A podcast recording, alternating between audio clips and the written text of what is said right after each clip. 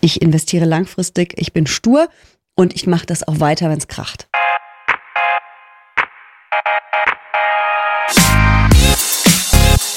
What the Finance ist eigentlich an der Börse los? Und wie bleibt meine Stimmung oben, wenn die Börse mal abstürzt? Herzlich willkommen bei What the Finance, dem Finanzpodcast für Frauen von und mit der Brigitte Academy. Mein Name ist Laura Heyer, ich bin Redakteurin und Finanznewbie. Und wir bringen für dich alle zwei Wochen Finanzen auf den Punkt. Bevor es losgeht, hier noch ein kleiner Hinweis in eigener Sache.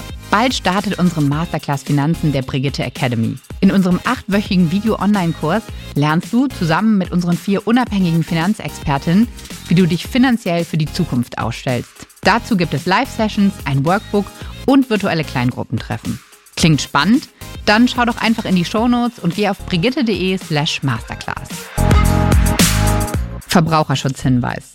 Alle im Podcast enthaltenen Informationen dienen ausschließlich Informationszwecken und stellen in Bezug auf erwähnte Finanzprodukte weder eine Anlageempfehlung noch ein Angebot oder eine Beratung zum Kauf oder Verkauf von Finanzprodukten dar. Die Brigitte Academy Redaktion übernimmt keine Gewähr dafür, dass die dargestellten Finanzprodukte bzw. die entsprechenden Informationen für die jeweilige Nutzerin des Podcasts auch tatsächlich geeignet sind. An der Börse geht es ja bekanntlicherweise auf und ab, was die Kurse angeht und auch die wirtschaftlichen Entwicklungen, die die Börse beeinflussen. Aber damit umzugehen, ist ja nochmal ein ganz anderes Thema, als davon zu wissen. Und das Thema Börsenpsychologie ist das Lieblingsthema oder eins der Lieblingsthemen der Expertin, die heute mit mir im Studio sitzt, nämlich Jessica Schwarzer. Hallo Jessica. Hallo Laura. Du bist Expertin in unserer Masterclass Finanzen, du bist Finanzjournalistin und Börsenexpertin und du kannst uns verraten, wie man damit umgeht, wenn es an der Börse turbulent wird. Oder zumindest mit uns deine Erfahrungen teilen. Ich werde es versuchen. Die letzten Jahre kann man ja sagen, aber auch die letzten Monate an der Börse waren schon ganz schön verrückt. Es ging auf, es ging ab. Die Zinswende, Rezession, die Angst davor, wenn ich jetzt schon so drüber rede, dann kribbelt es mir schon so ein bisschen in den Händen. Wie gehe ich damit um als Anlegerin mit solchen Situationen? Also wir müssen es irgendwie lernen, damit umzugehen, weil wir eben keine Roboter sind und wir haben eben Emotionen. Und du brauchst ja nur den Jahresauftakt 2023 anzuschauen. Der beste Januar seit Jahrzehnten. Wir haben ja gedacht, wow, was ist jetzt los? Kann dir sagen, was los war? Man hat auf einmal gedacht, die Inflation wird sinken, die Zinswende fruchtet, das funktioniert und die Rezessionsangst ließ nach. Mhm. Das hat sich dann auf einmal im Februar wieder geändert. Dann war die Angst auf einmal wieder da und die Inflation war hartnäckiger als gedacht. Schwupp ging es ordentlich runter mit den Kursen. Es kann dann zwar eine, auf breiter Front eine Erholung, aber wir haben abstürzende Bankaktien gesehen. Sofort war wieder die Angst vor einer Bankenkrise da. Also da ist richtig viel Musik im Markt. Da gibt's unheimlich viel Schlagzeilen, die uns natürlich als Anlegerin dann auch ziemlich irre machen mitunter. Hm. Und da muss man eben schon schauen, dass man ein bisschen die Nerven behält. Und das muss jeder für sich auch ein bisschen lernen, glaube ich. Gerade wenn man neu an der Börse ist, ist das echt nicht so einfach. Aber kommt es mir gerade nur so vor oder passiert einfach wirklich unglaublich viel gerade?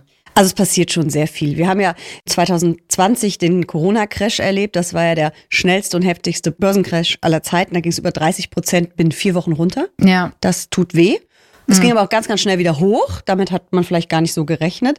Dann war es ja erstmal okay. Dann kam aber eben der Ukraine-Krieg 2022, also Russlands Übergriff auf die Ukraine. Und dann auf einmal stieg die Inflation schnell an und dann kam die Zinswende, die auch sehr, sehr sportlich ist. Sportlicher, als wir es sonst erlebt haben. Also es ist schon echt viel los und es sind schon auch sehr, sehr extreme Börsenzeiten, die wir da erleben.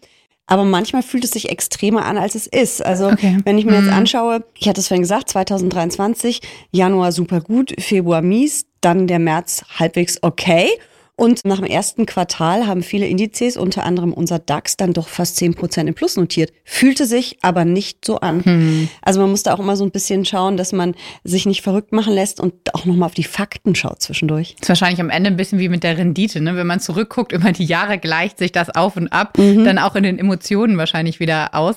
Aber ich habe ein ganz spannendes äh, Zitat gefunden von André Costolani, heißt der, der gesagt hat, 90 Prozent der Börse sind Emotionen und nur 10 10 Prozent sind Fakten. Mhm. Und da musste ich direkt auch ein bisschen an dich denken, weil du sagst immer, Börse ist kein Spielcasino. Das klingt aber für mich schon wieder so ein bisschen, mhm. also so nur Emotionen, wenn da alle Leute nur auf Emotionen handeln, dann weiß ich nicht, ob ich ja. da mitmachen möchte. Genau. Also dieses Zitat, ich liebe es, der gute alte Costo seit über 20 Jahren tot, aber seine Sprüche sind immer noch wirklich gut und man kann sich da auch gerne mal sein Buch über die Kunst über Geld nachzudenken zu Gemüte führen. Mhm. Da kann man auch eine Menge lernen zu diesem Spruch. Er meint das bezogen auf das Kurzfristige, was an der Börse passiert. Es wird unheimlich emotional reagiert auf Daten, Fakten, die rauskommen. Mhm. Und ganz oft ist es so, dass dann vielleicht noch mal eine Nacht drüber geschlafen wird oder ein paar Tage und sich die Lage dann beruhigt und man das noch mal genauer analysiert. Und dann sind es langfristig natürlich schon die Fakten, die die Kurse bestimmen. Man sagt ja auch immer, an der Börse wird die Zukunft gehandelt. Das ja. zählt schon. Aber kurzfristig können diese Ausschläge enorm sein. Ein Beispiel. Ich war früher ja beim Handelsblatt und wir waren mit einem Camp in London zur Brexit-Abstimmung. Die war an einem Donnerstag und äh, wir hatten irgendwie, wie viele andere auch, geglaubt, das geht gut aus. Die Briten bleiben in der EU. Und das hatten die Märkte, also die Börse vorher auch schon gespielt. Ja, es kam bekanntlich anders. Und an diesem Freitagmorgen sind die Kurse extrem eingebrochen. Ich glaube, der DAX war zeitweise zehn Prozent im Minus, weil alle nur so, wow, was ist passiert? Hm. Hat dann ein bisschen weniger im Minus geschlossen, also tief im Minus. Es waren hohe Verluste. Dann kam das Wochenende und an dem Montag danach haben wir einen der besten DAX-Tage seit Jahrzehnten gehabt. Das ist eben auch ganz oft, dass auf die allerschlechtesten Börsentage die besten folgen. Und das ist eben manchmal so, dass Emotionen so überkochen und erstmal so dieses Schreckmoment. Und dann, wenn man nochmal drüber nachdenkt, dass man seine Entscheidung eventuell korrigiert oder aber auch das passiert, die Schnäppchenjäger natürlich auf den Plan mhm. kommen, die sagen, das war zu viel, das war eine Übertreibung, da greife ich zu. Das wäre jetzt auch so mein erstes Gefühl gewesen. Auch das war ja, klar, es war nicht abzusehen, aber es gab ja nur die eine oder die andere Option beim Brexit. Und dann irgendwie ist es dann doch, dass Leute dann in die gleiche Richtung rennen. Ne? Menschen so gefühlt diese Herdentrieb-Idee. Erst geht's abwärts, dann geht's aufwärts. Gerade Gier und Angst spielen da ja auch irgendwie mhm. eine Rolle. Ne? Also viele, glaube ich, NeubörsianerInnen würden sagen eher die Angst, vielleicht dann irgendwann auch mhm. die Gier, wenn man damit Geld verdient hat, obwohl das ja auch schon wieder so eine Casino-Anmutung hat. Was sind noch so Einflüsse, die auf einen wirken und wie kann man dem vielleicht auch einfach entgehen, sich davon mhm. leiten zu lassen? Also das ist dann dieses Überreagieren. Ja, wie kann man damit klarkommen? Ich glaube, der erste Punkt ist, sich selbst erstmal zu erkennen. Also ich weiß zum Beispiel von mir selber, ich war noch nie im Casino. Ich, das hat auch einen guten Grund, weil ich bin ein Zockertyp. Ich würde da wahrscheinlich Haus und Hof verspielen. Und selbst wenn ich mit 50 Euro reingehe und sage mehr nicht, würde ich wahrscheinlich eine Stunde später am Geldautomaten stehen. Mhm. So, also man muss sich so ein bisschen kennen. Und ich weiß auch, dass ich an der Börse dazu neige, ab und zu hohes Risiko einzugehen. Aber ich weiß eben auch, dass wenn ich mir klare Regeln setze, ich mich dran halte. Also was habe ich? Ich habe ein großes langfristiges Depot mit einer ganz klaren Strategie, mit ganz klaren Handlungsanweisungen und die werden befolgt, ganz stur. Und ich habe ein Spielgelddepot, wo ich mit kleineren Summen unterwegs bin. Auch da versuche ich mich zusammenzureißen und nicht zu sehr zu zocken, aber ich gehe da auch mal eine heißere Wette ein aber eben dann auch mittel- und kurzfristig. Also es hilft, wenn du dir erstmal dich selbst ein bisschen erkennst und dann klare Regeln setzt. Und wenn deine Regel ist, ich investiere 50 Prozent in Aktien, 50 in Anleihen, das mache ich mit ETF-Sparplänen, die laufen stur durch, Punkt. Mhm. Und einmal im Jahr gucke ich, ist das noch 50-50 dann kannst du wahrscheinlich so eine sehr hitzige Börsenphase gut überstehen, weil du dir dann auch die Regel aufschreiben solltest, ich investiere langfristig, ich bin stur und ich mache das auch weiter, wenn es kracht. Ja, das hatte ich mir jetzt auch gefragt. Wie hältst du denn so Regeln ein? Weil ich meine, mhm. man kennt das ja von sich, ne? Auch Regeln, ob das jetzt ist, ich esse die Tüte Chips nicht ja. leer Ups. oder so. Das kann man sich ja auch auferlegen. Ob man es dann macht, ist dann die andere Frage. Ich warne in jedem Seminar, in jedem meiner Bücher, in der Brigitte Masterclass immer wieder vor Einzelaktien. Das Risiko ist zu hoch was wir da eingehen. Mhm. Auch die Chance ist hoch, es kann ja auch gut gehen, aber das Risiko ist eben sehr hoch. Trotzdem mache ich selber. Ja, Lehrgeld bezahlt. Also man muss ja. dann auch nicht ganz so hart zu sich selbst sein, weil man wird Fehler machen. Auch die Profis machen Fehler. Auch die Profis stolpern über ihre emotionalen Fallstricke. Nur die sind, wenn du so ein Fondsmanagement hast, hast du den Fondsmanager, dann hast du seine ganzen Analysten, Chefvolkswirte, im Zweifel noch ein Gremium, was über Anlageentscheidungen eben dann brütet und sitzt. Und wenn wir uns austauschen und darüber reden, boah, wie hitzig ist denn das gerade an der Börse, wie gefährlich ist das und unsere Positionen austauschen, hm. nimmt das ja auch schon ein bisschen die Emotionen und den Druck aus dem Kessel. Ja. Aber selbst denen passiert's. Also man muss es einfach nur wissen, dass Börse eine ganz hochemotionale Nummer ist und es geht ja nicht nur um diese Extreme. Du hattest ja gefragt, was gibt's noch für Emotionen? Nicht nur um äh, Gier und Panik, das sind natürlich die Extreme. Es kann auch eigentlich was ganz Schönes passieren. Man verliebt sich in eine Aktie. Sollte man auch nicht tun. Man soll das ja möglichst rational betrachten, das mhm. Ganze. Ich bin in eine Aktie verliebt. Meine absolute Lieblingsaktie LVMH, also Louis Vuitton. Die läuft zum Glück, ich habe sie seit fast 20 Jahren sensationell. Ich bin über 1000 Prozent im Plus. Juhu, auch das kann passieren mit einer Einzelaktie.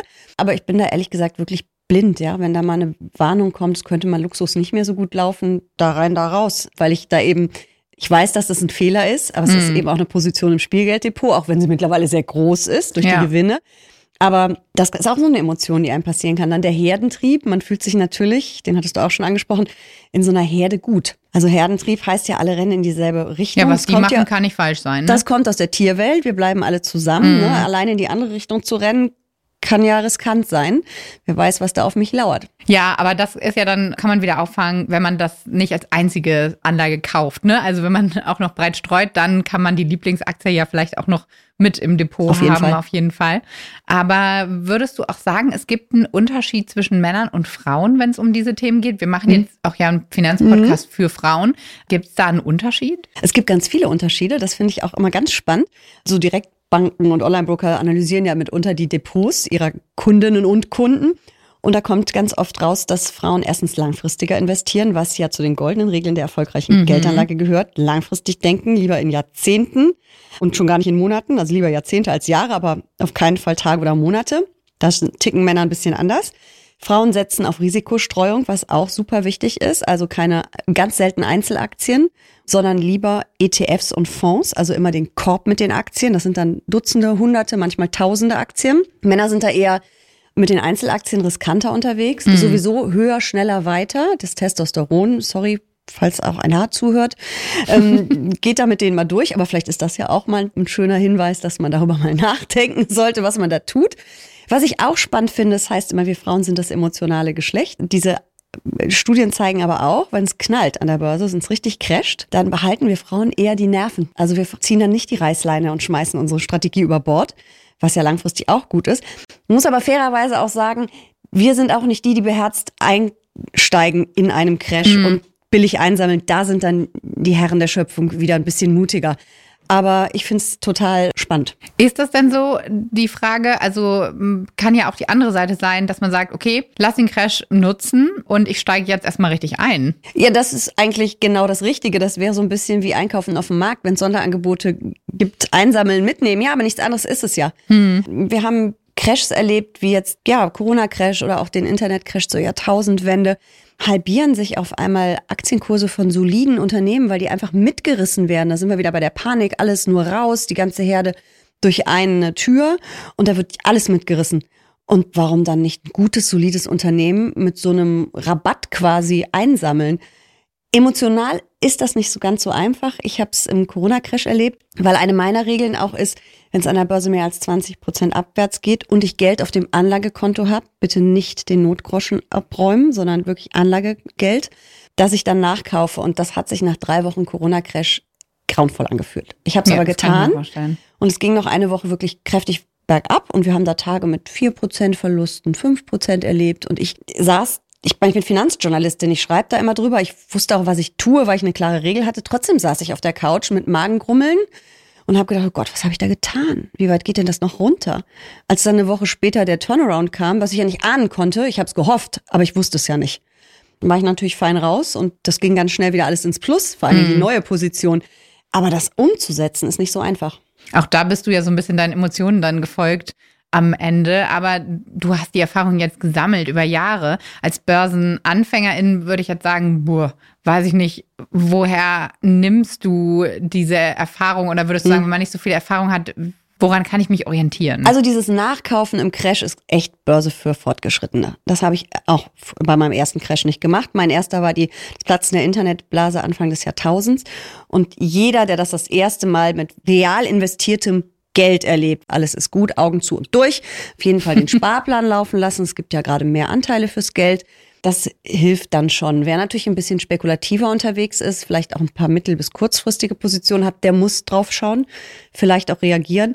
Aber wenn ich so einen ganz langfristigen Aktien- oder ETF-Sparplan habe und vielleicht noch eine Einmalanlage auch getätigt habe, breit gestreut, einfach nicht hingucken. Ist auch schwer genug, aber hilft manchmal.